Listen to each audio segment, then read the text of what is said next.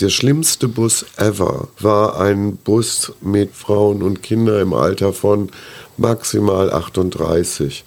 Und dieser Bus war eine schwarze Wolke an Trauer. Diese Frauen und mit ihren Kindern haben das Land verlassen, ohne zu wissen, wann sie wieder zurückkommen, Ob ohne zu wissen, zurück- dass ihre Männerpartner, Mhm. Lebensgefährten überleben, ohne zu wissen, wohin die Reise geht, wie dieses Deutschland ist. Das war überhaupt nicht mehr aufzufallen.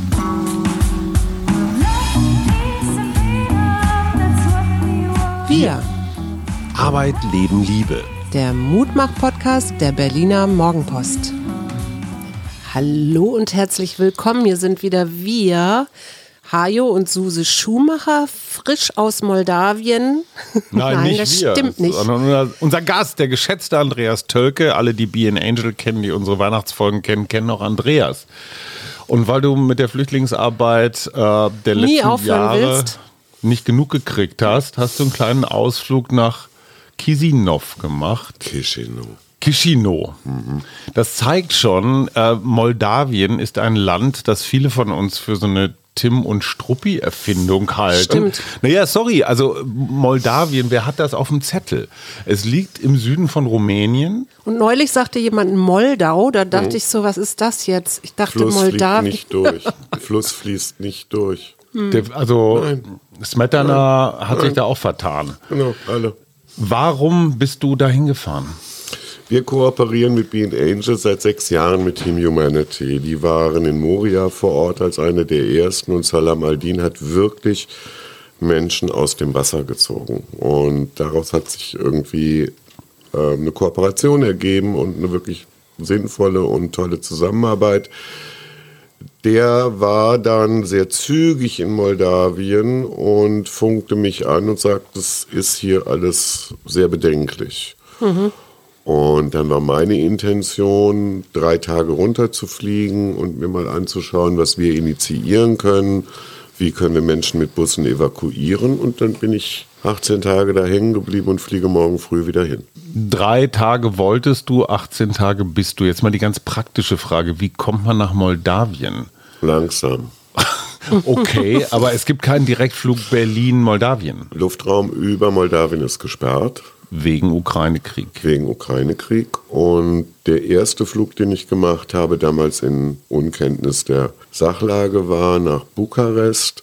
Von dort aus mit einem Fahrer, der keine mir bekannte Zunge sprach, über die rumänische Grenze nach Moldawien, an der Grenze zur Ukraine bis nach Chisinau. Da fährt man dann ins Landesinnere auf der halben Strecke. Funknetz ist ausgefallen, Handys hat nicht funktioniert. Es ist Landstraße. wie eine Uckermark. Entschuldigung, der Es musste gibt sein. berühmte Schriftsteller, die dir jetzt irgendwie ins Ja. Gesicht springen. Entschuldige, Juli C. Immer gerne. Ja, War ein gutes Buch, ich mochte Und dann hatten wir damals schon, damals, Busse bestellt in Deutschland. in Deutschland über den Pusher in Bukarest, der das gehandelt hat. Es war Branding Flixbus. Super funktioniert, muss man wirklich sagen. Und diese Busse standen dann startbereit. Unser Kontakt dort hatte die Regierung informiert. Die haben aber gar nicht geglaubt, dass irgendeine NGO dort auftaucht und wirklich das macht, was sie sagt. Und dann standen wir da und hatten ein Problem. Und keiner hat auf euch gewartet oder mit euch gerechnet. Du Gerechnet. standst da auf einmal Gerechnet, ja. und sagst, ich habe übrigens ein paar Busse, die hier Genau. kommen. Die kommen jetzt.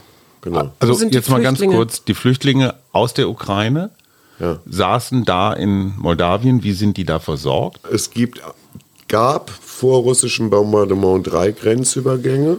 Der Hauptgrenzübergang heißt Plancha. Der ist von der Hauptstadt Chisinau entfernt, zwei Stunden mit dem Auto und von Odessa nochmal ungefähr eine Stunde. Und dort kommen Menschen über die Grenze, die in der Regel 24 Stunden warten, weil nachts zwischen 7 Uhr abends und morgens ist die Grenze gesperrt.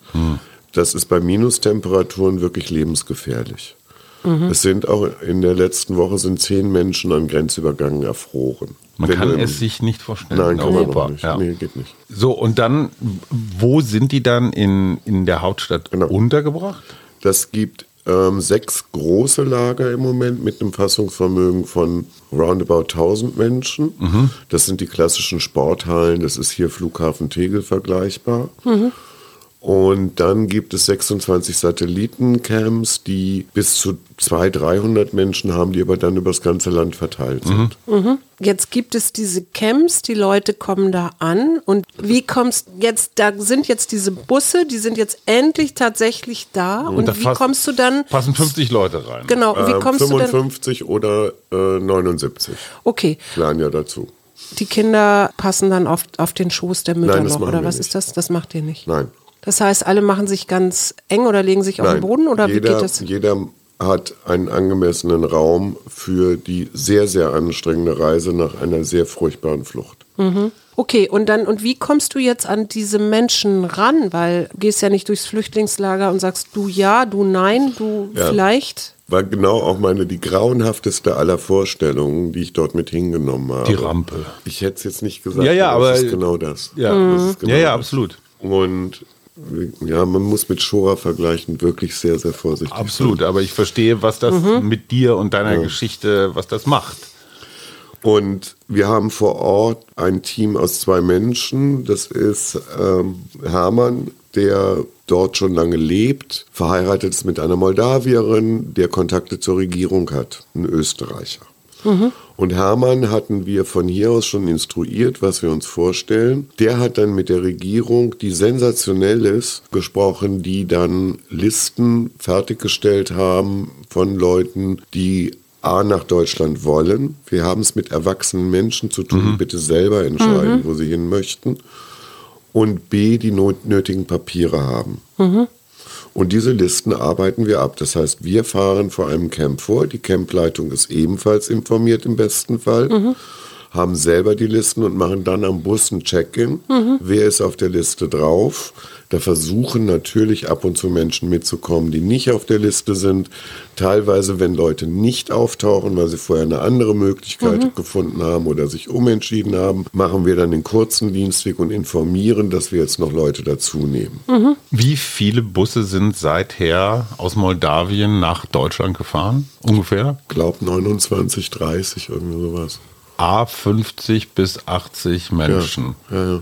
Also es geht in die Tausende, Ja. die ihr inzwischen da rausgeholt habt. Und du bist ja mit Be an Angel, darüber haben wir schon zweimal gesprochen. Alle, die sich dafür interessieren, es lohnt sich, beide Folgen mit Andreas Tölke Ja, nachzuholen. Beide Male um die Weihnachtszeit. Ich habe die Nummern jetzt nicht präsent, schreiben wir in die Show Notes. Mhm. Ähm, was passiert mit den Menschen, wenn sie hier sind? Oder Ja, sie sind woher- ja nicht nur in Berlin. Naja, schon klar, aber woher wir wisst fahren ihr? überhaupt nicht Berlin an. Also ja. wir fahren nicht Berlin an, weil Ulrike, mein Mitvorstand, ist natürlich hier in Berlin involviert und versucht da mit allen anderen sensationellen Organisationen zu unterstützen und zu helfen. Mhm. Und ich bin quasi der Abgesandte Moldawien und dann haben wir auch noch ein Team, das Alexandra schmeißt. Das ist das Team Polen mit 15 Fahrern. Mhm. Also wir versuchen wirklich im Rahmen unserer Möglichkeiten so effektiv wie möglich zu arbeiten. Und was war deine Frage? Man muss dazu noch mal einmal sagen, alle diese Menschen, Team Polen, 15 Fahrer, Ulrike und so, das sind alles Menschen, die das freiwillig machen, die Mhm. nicht staatliche Stellen repräsentieren. Das ist Ja. selbstgemacht. Ja. Ihr fin- finanziert das mit den Spenden. Genau. Ganz kurz für unsere Steady-Community, wir werden den März und den April Be an Angel natürlich spenden. Das sind so gut 1000 Euro. Einfach nur mal, damit das auch klar ist, damit ihr wisst, wo euer Geld bleibt. Aber woher wisst ihr jetzt, welcher Bus wohin in Deutschland soll? Das ist Logistik. Also es ist wirklich, wir haben uns zu wirklich einem sehr veritablen Logistikunternehmen entwickelt. Wir haben hier noch zwei junge Frauen am Boot. Die eine ist Kim, die kümmert sich darum, täglich die Kapazitäten abzufragen. Das andere ist Carla, die macht die ganze Kommunikation, weil auch in die moldawische Community, in die ukrainische Community ist ein Informationsstau. Also bis vor kurzem wussten zum Beispiel Ukrainer nicht, dass man in Deutschland mit der Vorlage eines Passes umsonst mit der Bahn fahren kann. Sehr relevante Informationen. War immer noch die ungeklärte Frage, muss ich ein Asylverfahren anfangen oder wie funktioniert das hier mit der Registrierung? Das machen wir mit der moldawischen Regierung und kommunizieren das in die moldawische und in die ukrainische Community. Wenn die Menschen bei uns einsteigen, haben wir sichergestellt, dass es einen Ort in Deutschland gibt, der angefahren wird, wo sie entweder bleiben können oder weiterreisen zu Freunden, Verwandten. Mhm. Wir empfehlen immer, bleibt zwei Nächte, kommt mal runter, ruht euch mhm. aus, mhm. nehmt dann die Reise auf. Mhm. Wir haben das entweder mit staatlichen Einrichtungen bzw. Landeseinrichtungen wie Aufnahmelagern, von denen wir überzeugt sind, dass die auch wirklich gut sind, oder wir haben in Städten Einzelkämpferinnen, zum Beispiel Koblenz gibt es eine Frau, die hat dann organisiert, dass ein Bus mit 59 Menschen auf Privatpersonen, private Haushalte verteilt wird und dort Gastgeberinnen findet. Mhm. Diese, dieses Abfragen funktioniert jeden Tag wieder neu. Das heißt, Kim ruft in, jetzt Koblenz ist vielleicht ein gutes Beispiel, aber ruft in München an und sagt so, äh, wir würden gerne einen Bus vorbeischicken. Habt ihr Platz? Oder wie, wie Hallo Paderborn. Ja.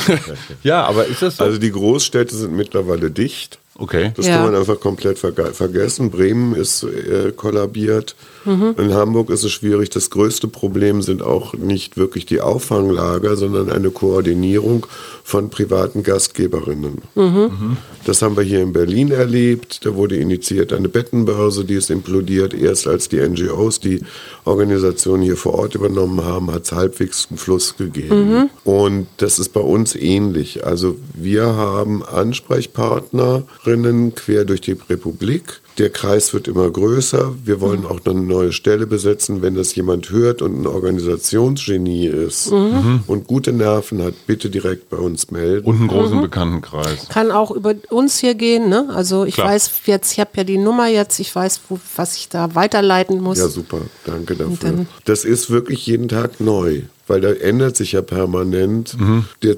Zustrom und die Menschen, die aufgenommen werden. Jetzt nochmal zu deinem praktischen Tun. Du hast von Hermann, dem legendären Österreicher, erzählt. Der kennt sich ein bisschen aus in Moldawien. Was spricht man in Moldawien? Entschuldige diese dämliche Frage. Eine mir fremde Zunge. Moldawisch? Doch, ich denke wohl.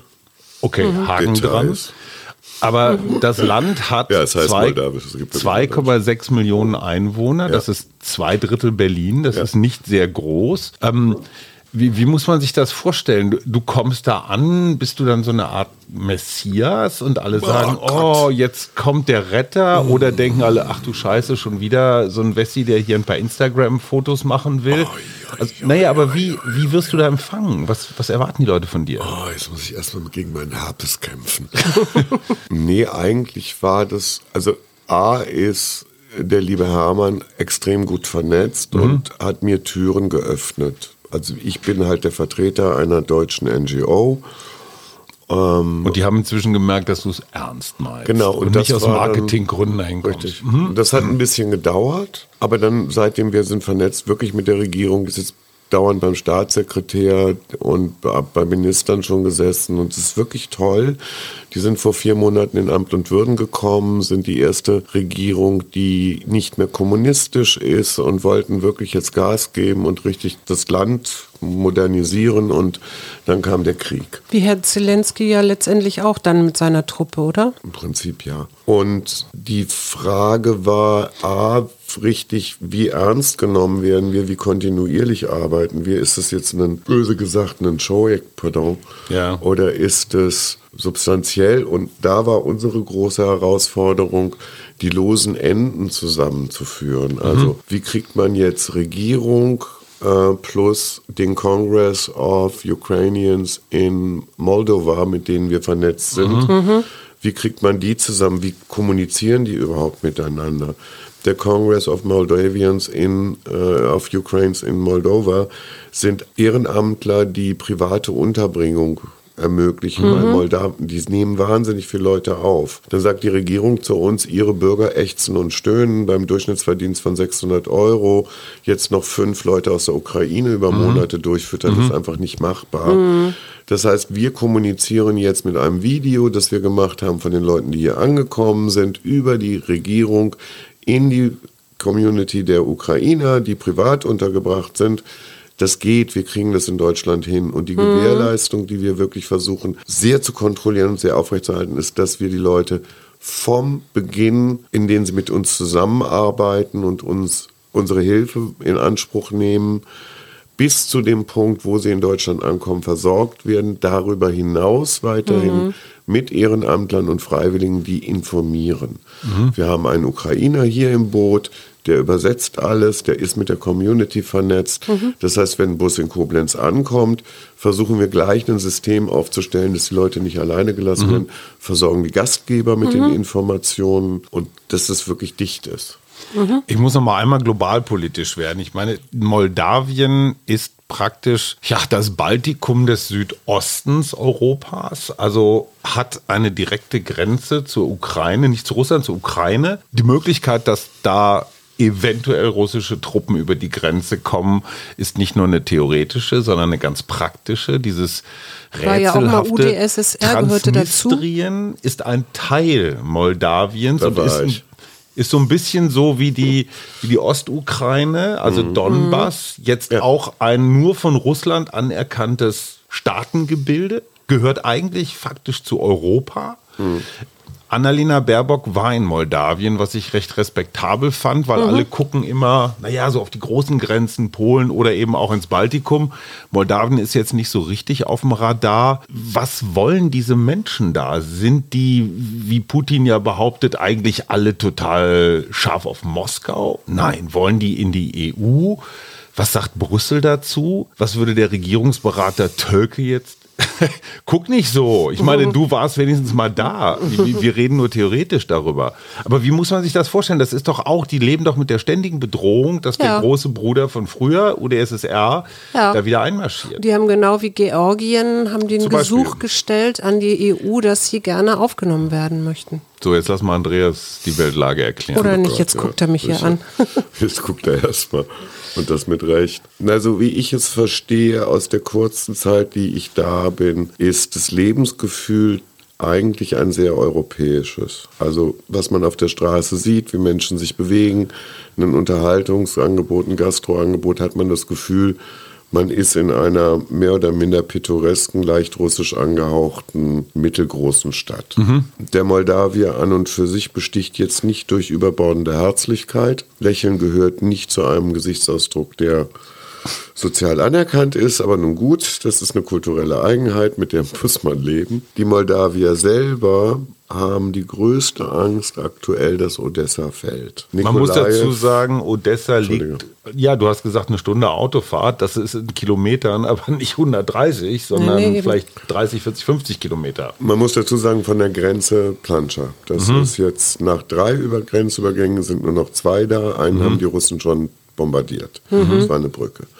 So, es gibt jetzt Nikolajew, das ist mhm. eine Vorstadt von Odessa. Mhm. Dort ist der Widerstand gegen die Eroberung von Odessa von den Russen. Das ist der umkämpfte Ort. Mhm. Ja. Und die große Angst von Regierung und Bürgern dort ist, wenn Odessa fällt, ist der Krieg einfach quasi vor der Haustür. Plus es wird eine nicht vorhersehbare Menge an Menschen aus der Region mhm. flüchten. Mhm. Und ich kenne Moldawier, die sitzen auf gepackten Koffern. Mhm. Mhm. Und ich habe tatsächlich, haben wir, ich habe ja gesagt, ich, ich räume meine Praxis und tatsächlich habe ich das ja auch gemacht. Und wir haben tatsächlich eine Frau aus Odessa mit ihrem zwölfjährigen Sohn, die jetzt bei uns wohnen werden. Im Büro. Im Büro. Also und das zeigt also, wie nah das ist, ne? Wie nah und, und ja, Odessa, fühlen sich, hey, also sie fühlen sich bedroht. Die sie Perle am Schwarzen Meer, ja, und wenn, wenn, wenn Putin da genauso alles in Schutt und Asche legen lässt, wie er es in Mariupol gemacht hat, passieren da Dinge. Annalena Baerbock war da, ich habe es gerade schon erwähnt. Macht das was mit den Menschen oder sagen die, ach ja, wieder so ein Elendstourist? Na, ich fand, also ich hatte vorher vor dem Besuch Gespräche mit Regierungsvertretern und von anderen Hilfsorganisationen und war selber so drauf, dass ich dachte, das ist so ein Blindspot. Also niemand berichtet über dieses Moldawien, mhm. niemand weiß, wo das ist. Da sind 320.000 Flüchtlinge durch. Mhm bei zwei, also man kann es nur noch mal wiederholen, bei mhm. 2,6 Millionen, das ist unvorstellbar. Mhm. Und dachte so, die Außenministerin sollte hier mal vorbeikommen, einfach um so eine Wahrnehmung zu schaffen. Mhm. Dann kam sie und ist auch zu der Grenzort La, äh, Plancha, ist zum Grenzort La, La, ich will immer La Plancha sagen. Ja, ist so naheliegend. Ne? Ja. ja, klar. billiger Spanier um die Ecke. Egal. nach Plancha gefahren und hat verkündet, dass per Evakuierungsflug 2500 Menschen aus Moldawien ausgeflogen werden. Mhm. Die freigegebenen EU-Mittel, da bin ich jetzt nicht so 100% sattelfest. Ich bilde mir ein, es waren 4 Milliarden, mhm. können auch 40 gewesen sein, mhm. sind bis zu dem Zeitpunkt ihrer Ankunft nicht in Moldawien angekommen. Ich weiß nicht, ob sie jetzt da sind. Mhm. Ich kann es nicht sagen. Und diese Luftbrücke, ist das realistisch? Ich meine, die Leute sind mit euren Bussen harte 36 Stunden mhm. unterwegs. Mhm. Äh, Luftbrücke ist natürlich ideal. Gibt es überhaupt die Kapazitäten? Oder ist schon, hat schon angefangen. Okay. Also wir wurden dann angesprochen vom UNHCR, mhm. dass seit 14 Tagen in Chisinau eine Etage von einem sehr angenehmen Hotel besetzt hat mit 25 Mitarbeitern. Rezeption, Empfang, toll. Ich bin richtig neidisch. Mhm. Äh, leider habe ich die jetzt in den Camps nicht wirklich aktiv gesehen, aber vielleicht machen die hinter den Kulissen eine sensationelle Arbeit. Wir wurden angesprochen, weil sie Evakuierungsflieger ab Chisinau starten. Mhm und wollten von uns Passagiere haben, hatten dann die Wunschvorstellung Mütter und Kinder. Jetzt fällt mir als erstes wieder dieses schlimme Wort ein, das mhm. ich sicherlich nicht benutzen ja. werde. Mhm. Ähm, wir haben dann 40 Personen identifiziert, die mitgeflogen wären, haben nie irgendwie eine schriftliche Bestätigung gekriegt, kein Schedule, nix. Mhm. Dann haben die Personen gesagt, das ist uns nicht vertrauenswürdig, mhm. mit dem mhm. UNHCR zu fliegen, da fahren wir lieber mit euch mit dem Bus. Mhm. Jetzt hat die deutsche Botschaft uns mittlerweile angesprochen, da sind wir in Kontakt.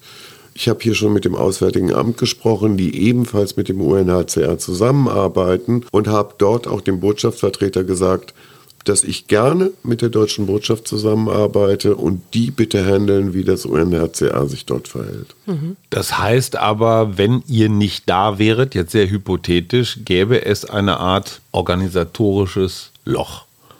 Ja, also zwischen den Menschen und der Organisation wäre irgendwie eine ziemlich große Kluft. Das ist so gruselig, weil sich das so furchtbar eitel anhört und so, boah, naja, sind wir toll.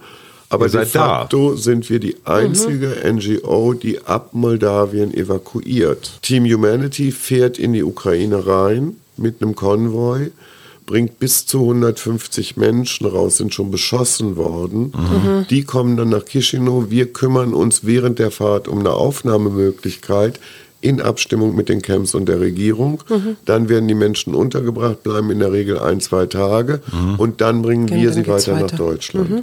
Das ist die Kette, die wir aufgebaut haben. Parallel dazu das UNHCR plus Deutsche Botschaft mit regelmäßigen Flügen, jetzt aktuell Kooperation mit der ukrainischen Regierung mhm. für die Evakuierung von Frauen mit behinderten Kindern oder Kindern mit Einschränkungen. Mhm. Das leiern wir gerade an. Das funktioniert sehr, sehr gut. Also wir haben wirklich Zoom-Konferenzen mit der ukrainischen Regierung und ich sitze da immer und denke, Gott, das ist ja alles alles irre. Beeindruckend. Und cool. Immerhin hast du ein Bundesverdienstkreuz dafür gekriegt. Das, das man, immer dann an. Sag nicht, wollte ich sagen, ist aber nicht so undankbar. Nein, aber bin ich, ich nicht. Ich nein. möchte jetzt eigentlich, wir reden immer so, wie man das alles macht und Logistik und die Regierung und so weiter und so fort. Ich möchte jetzt wirklich nochmal auf die Menschen hin, die du ja tagtäglich siehst und auch betreust und die flüchten mussten, ja, die so, weiß ich nicht, innerhalb der nächsten Stunde überlegen, äh, was nehme ich jetzt mit und so.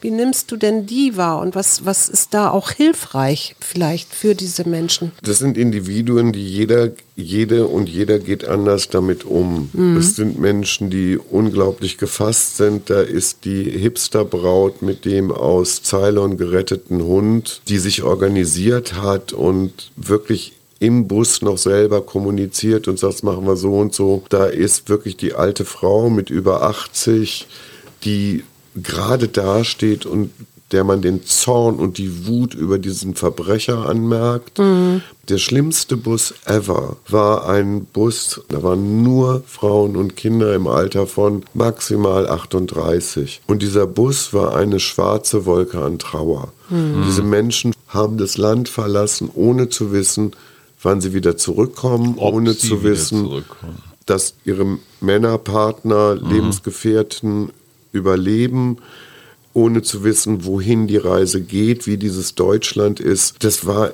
überhaupt nicht mehr aufzufangen. Also wir schaffen es oft, des Teams ist ja dann auch noch Oleg, durchgeknallter Moldawier, der wirklich toll ist. Äh, Hermann und ich, die im Bus sind und vorbereiten und jedes Mal, bevor der Bus fährt, auch übers Mikro nochmal sagen, das und das und das ist der mhm. Ablauf.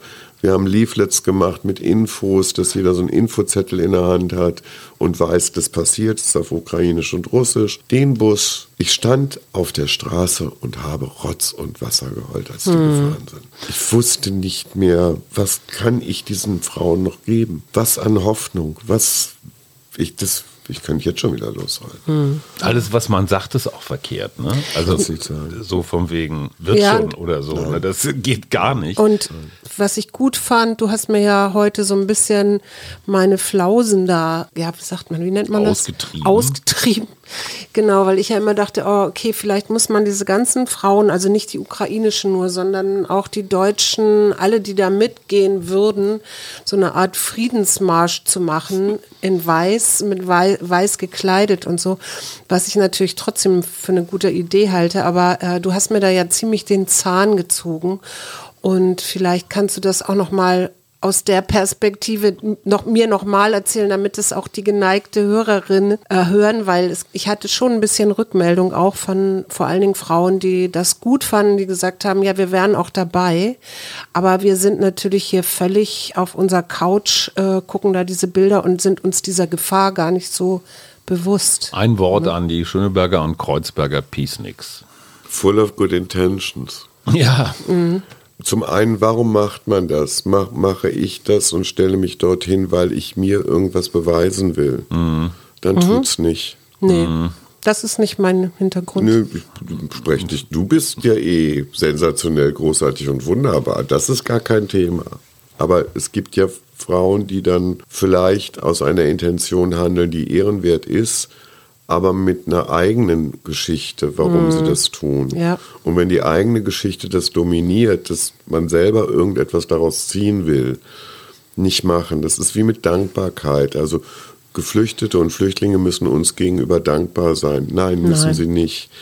Dankbar bin ich, wenn ich ein Geschenk kriege, das ich auch ablehnen könnte. Mhm. Wenn ich in einer ausweglosen Situation bin und etwas nicht ablehnen kann, dann bietet mir das jemand an, weil er es gerne anbietet und dafür keine Dankbarkeit will. An die Grenze zu gehen, die Konvois von Salam, von Team Humanity sind beschossen worden. Mhm. Das ist keine Friedensdemo am Brandenburger Tor. Das ist Lebensgefahr. Wir haben es mit einem Verbrecher zu tun, der ein Terrorsystem innerhalb der Ukraine aufgebaut hat. Wir kennen die Bilder.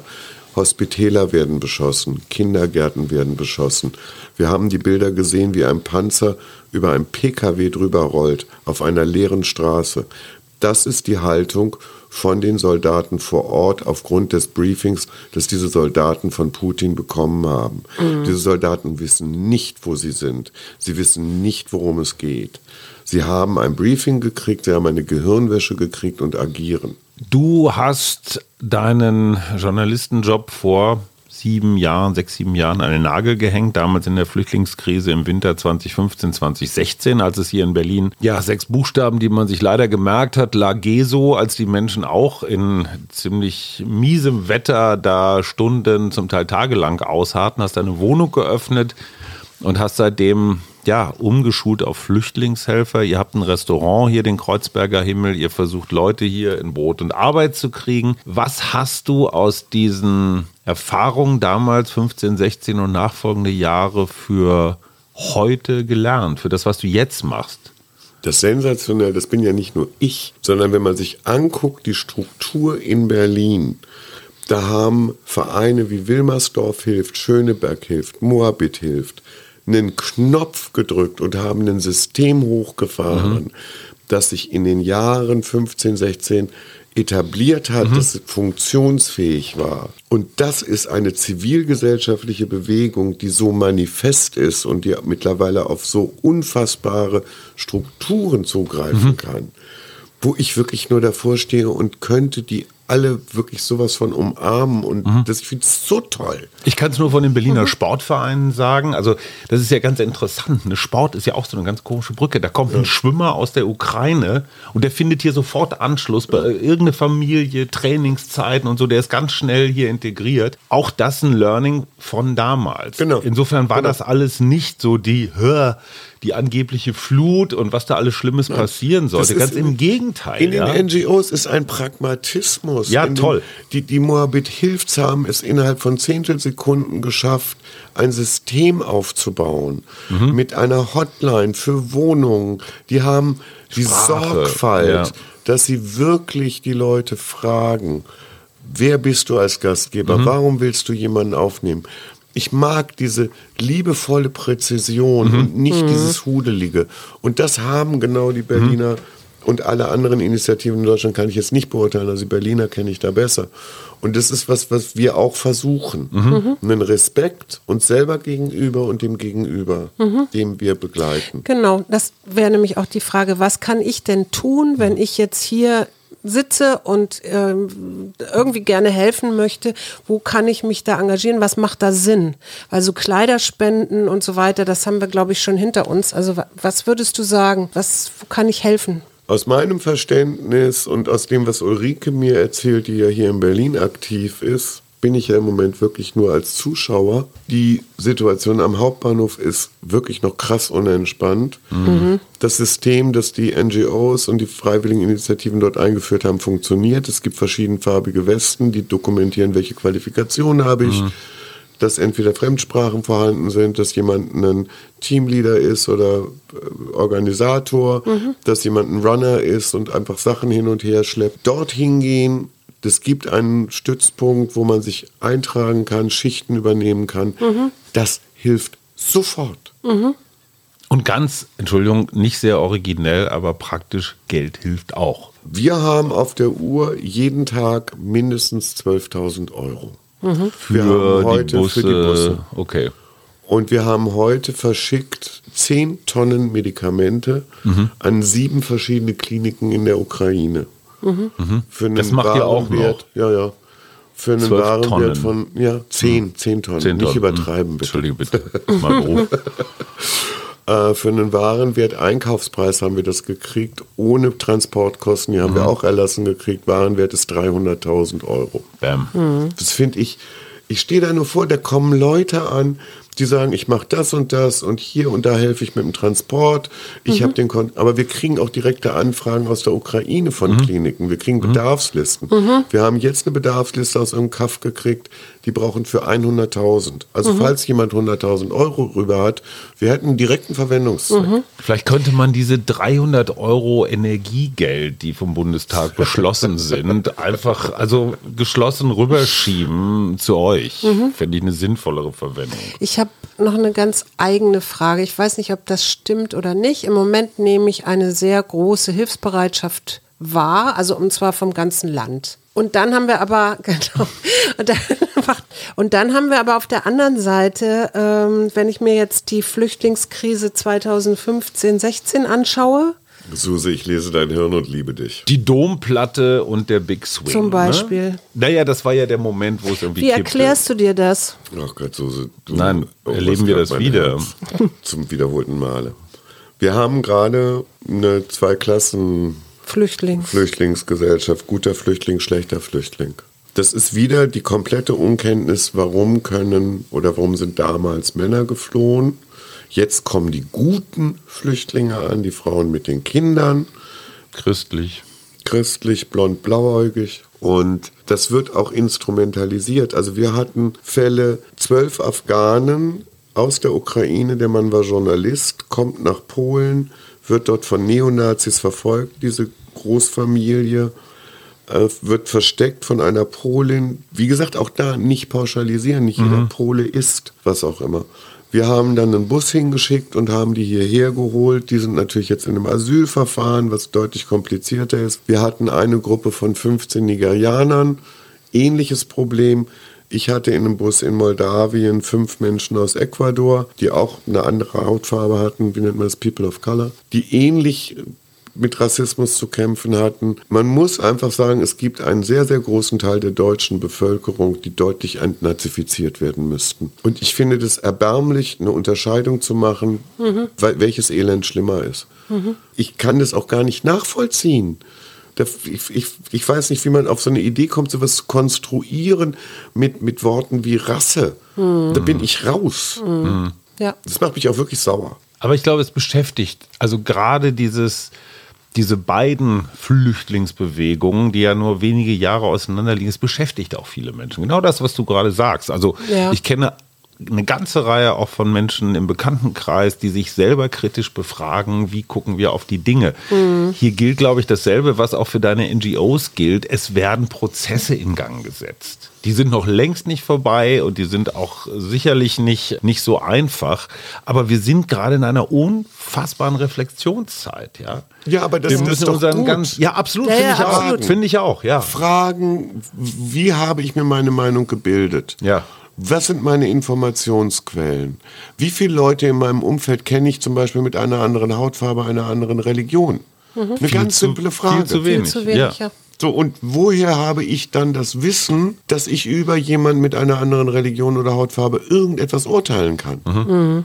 Wenn ja. ich gar keinen Kontakt habe. Mhm. Was, was weiß ich von Muslimen? Ich weiß davon, dass Messerstecher, radikalisierte Moscheen, Islamismus dass die Muslime, die hierher geflohen sind, genau vor diesem radikalen mhm. Mus Muslimen geflohen sind, vor Islamismus, dass die also quasi der eigentlich der Feind genau von dem sind, was, wo wir auch der Feind gegen sind. Mhm.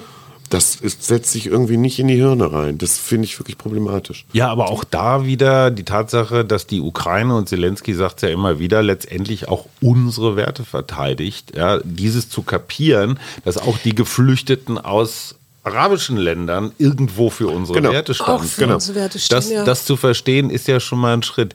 Lass uns noch einmal nach vorne gucken. Du sitzt schon wieder auf deiner gepackten, auf deinem gepackten Handgepäck. Hast hoffentlich ein paar mehr mit. Unterbuchsen eingepackt als beim letzten ja, Mal. Das mit der lokalen Ware eingedeckt, die wirklich nicht empfehlenswert ist. Aber, aber äh, du gehst jetzt zurück ja. nach Moldawien ja. und machst da wieder den Busbahnhofsvorsteher. Genau. genau.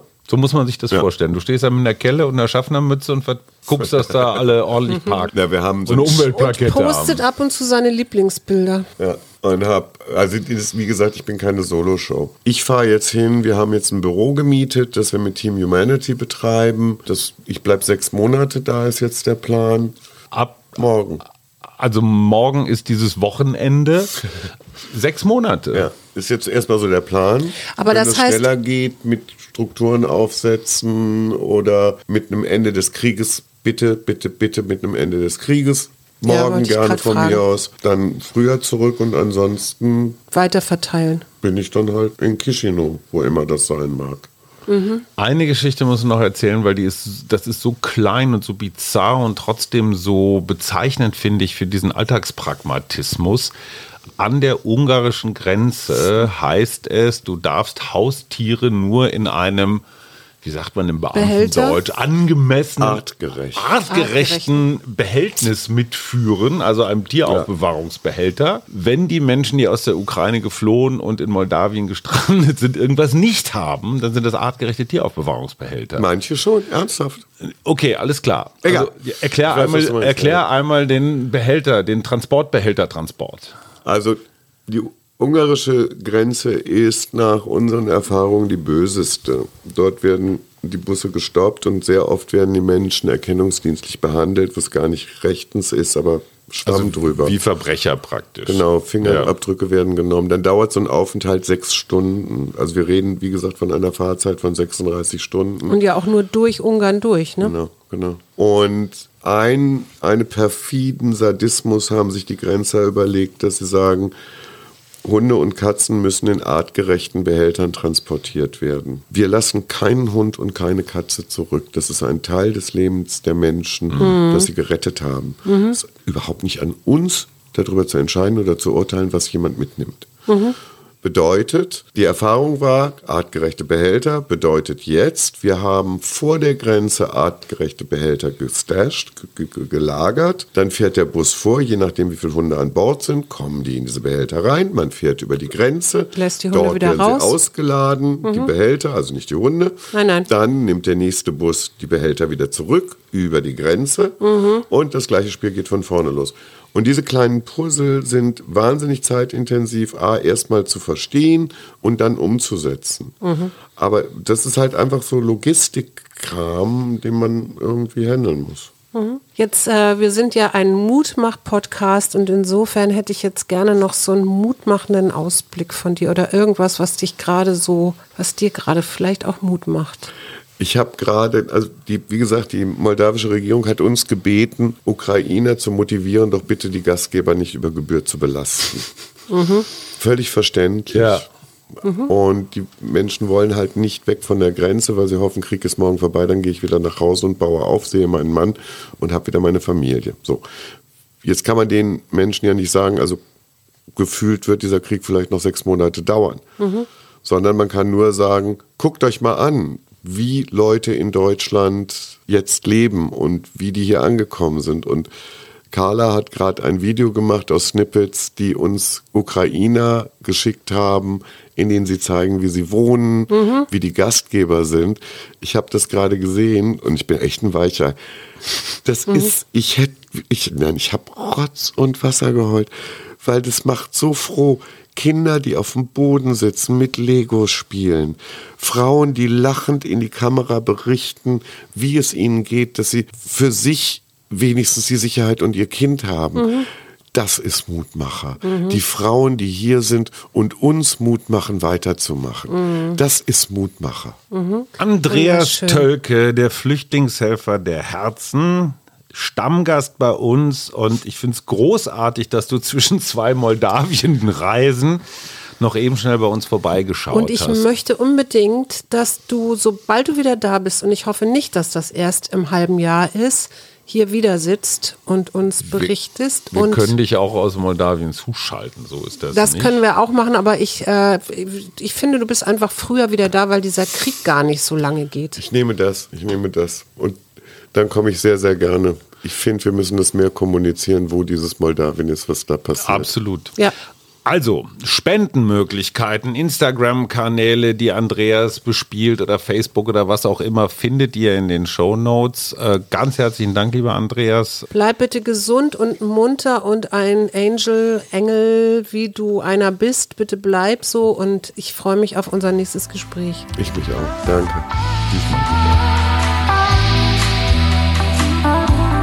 Wir, Arbeit, Leben, Liebe. der Mutmach-Podcast der Berliner Morgenpost.